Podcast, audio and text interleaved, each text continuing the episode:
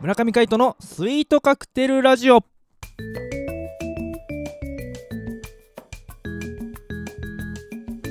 スイートカクテルラジオ始まりましたこの番組はミュージシャンの村上海人とデザイナーの馬場翔一が音楽とデザイン時々何かについて語り合っていくトーク番組ですこの番組へのご意見ご感想などはメールまたはツイッターの公式アカウントよりツイートメッセージなどでお送りくださいリスナーの皆様からのご連絡お待ちしておりますお待ちしておりますということで今回もお相手はミュージシャンの村上海人とよデザイナーの馬場翔一でお届けしますろしくお願いしよまろすしくお願いします水曜日です水曜日うんレディースデーとよく世間が言いますけれどもはいメンズデーもあったんですよね前そうなのそうそうメンズデーってあのそれこそ東宝がやってた時もあったはずだよ、へえうん、なんかね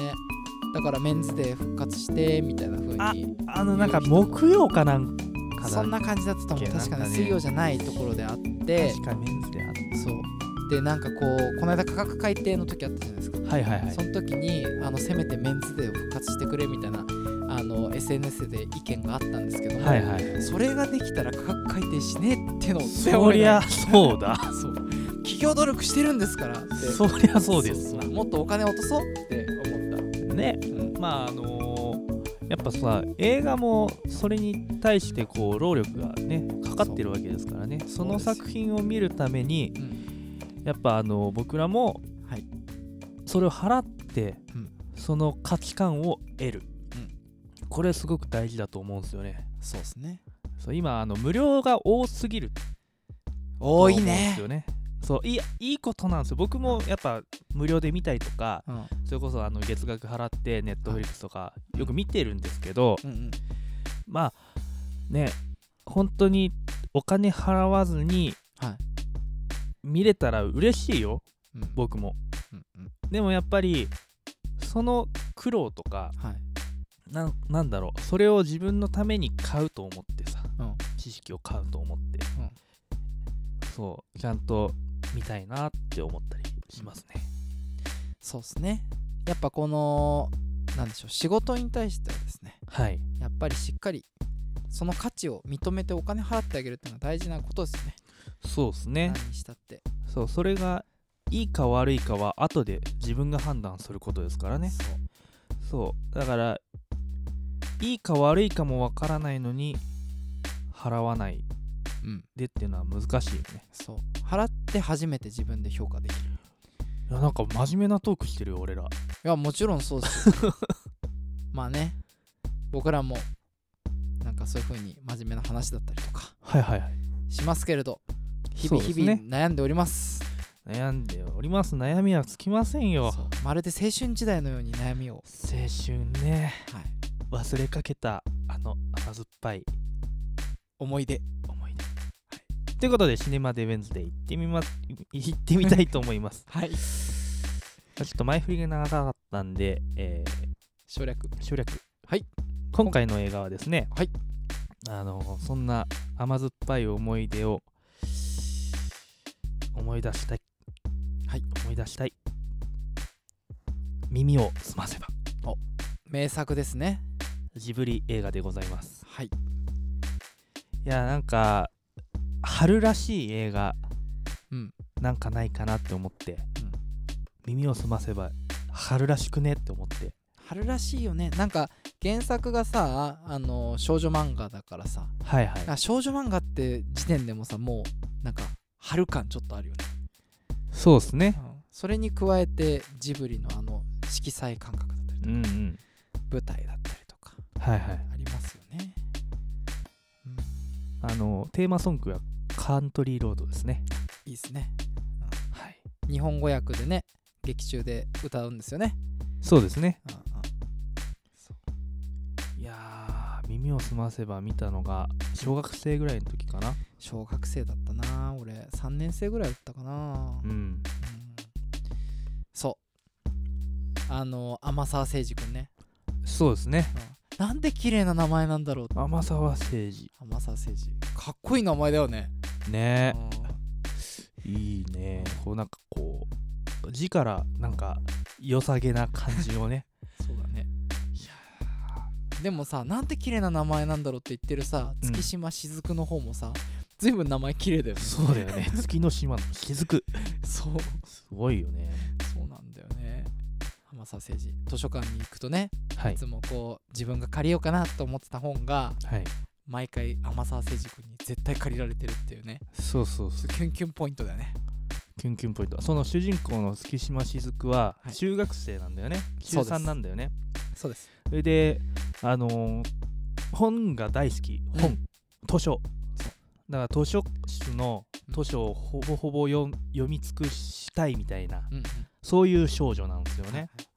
で夏休みにも限らず、うんその本を借りまくっているっていううんうんでそんな中こう図書図書ってさ、うんあの昔あの図書カードではいやってたんだよね,、やってたねあの貸し借りあの、うん背表紙にさあの入れて、うんあの紙ですよ紙に書いて、何月何日までみたいな、でそこに名前を書くんだよね、で今では普通のデジタルになっちゃったけど、うんそれをさ、あのー見て、うん毎回自分の前にうん天沢政治誠治がいるんだよね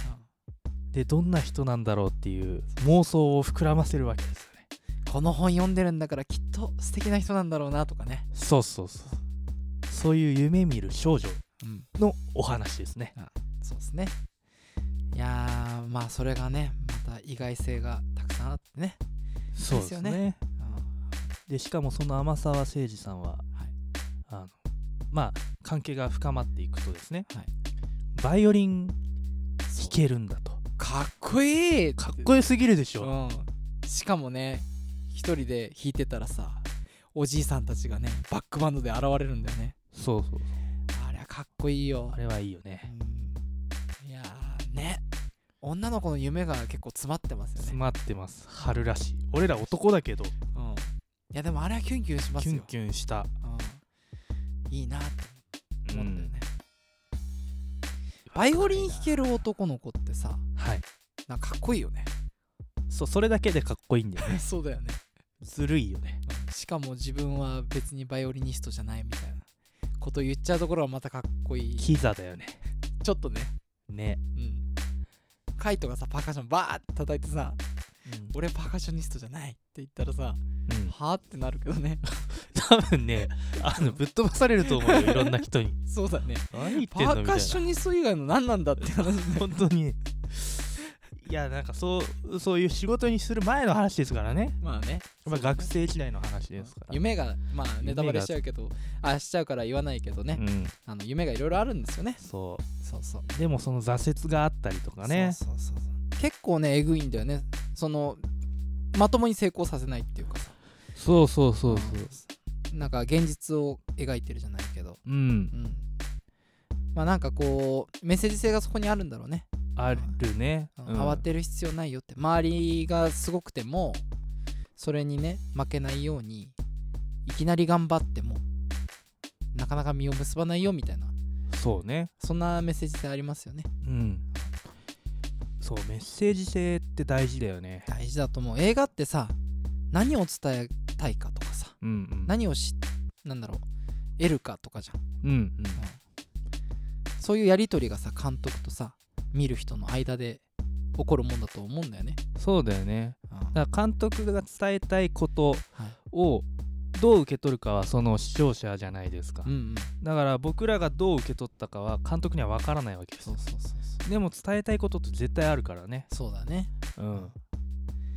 あ、子供の頃なんかあんま分かんなかったりとかするんだけどね、そうですうねん、なんかアクションがかっこいいとかさあまあでもそれでいいと思うんですそうよそうねそれも監督が伝えたい部分の一つでもあるもんね、うんうんただその裏に隠されたメッセージっていうのは何かっていうのを読み解くのも結構面白いね面白いですねうん深いですねそうそうまあそう考えてみると耳を澄ませば割と分かりやすい部類に入るのかな、あのジブリの中でもやっぱ現実世界ですからね、うん、そうだそれねに近いところにあるからうんうんだと思いますようそうやっぱ空想の世界でもあるけど、うん現実に近いから、うんよりその自分たちがその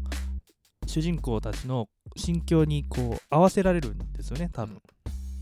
そこからこう実体験もあるからうんそれとこう重ねちゃって、うんあれいいなとかこれは良くないよなとか思うことができるんじゃないですかねそうねだから難しいと思うんですよねリアルのその現実に近いものって、あのやっぱ難しいと思うんですよその人の体験とかをうん考えながらやんなきゃいけないから確かに、いろんな選択肢があると思う、うんうんまあ SF も SF でね最初から設定を綿密に練らなくちゃいけないしねそうですねう、ん、いろんな、あのー大変さの違いっていうのはありますよねうんあるまあ中でもこう耳を澄ませばねはいあのーネタバレは別にしないんですけどはいはいもうクライマックスシーンがですねはいとてもとても学生の頃に見るとはいもうこいつら羨ましいなと思うぐらいですね羨ましいです、うん、なんかこうお互いをねこう支え合っているみたいなあもうねそういうの大事ですからねそうなんですよそこがねいいんすよねはい男女の支え合いまあね、もうはるか昔に忘れたような気持ちですが、あれを見るとまた思い出したくなりましそうでた春らしくすそう耳を澄ませば、何かが聞こえてくるかもしれませんおっしゃる通りで臭いか臭いねな すいませんひどい臭いねまあ、はいというところでね春なんで、えージブリ映画アニメですね「耳を澄ませば」を紹介させていただきました楽しんでみてはいかがでしょうかというところで今回もお相手はミュージシャンの村上海人とデザイナーの馬場所一でしたまた会いましょうバイバイバイバイ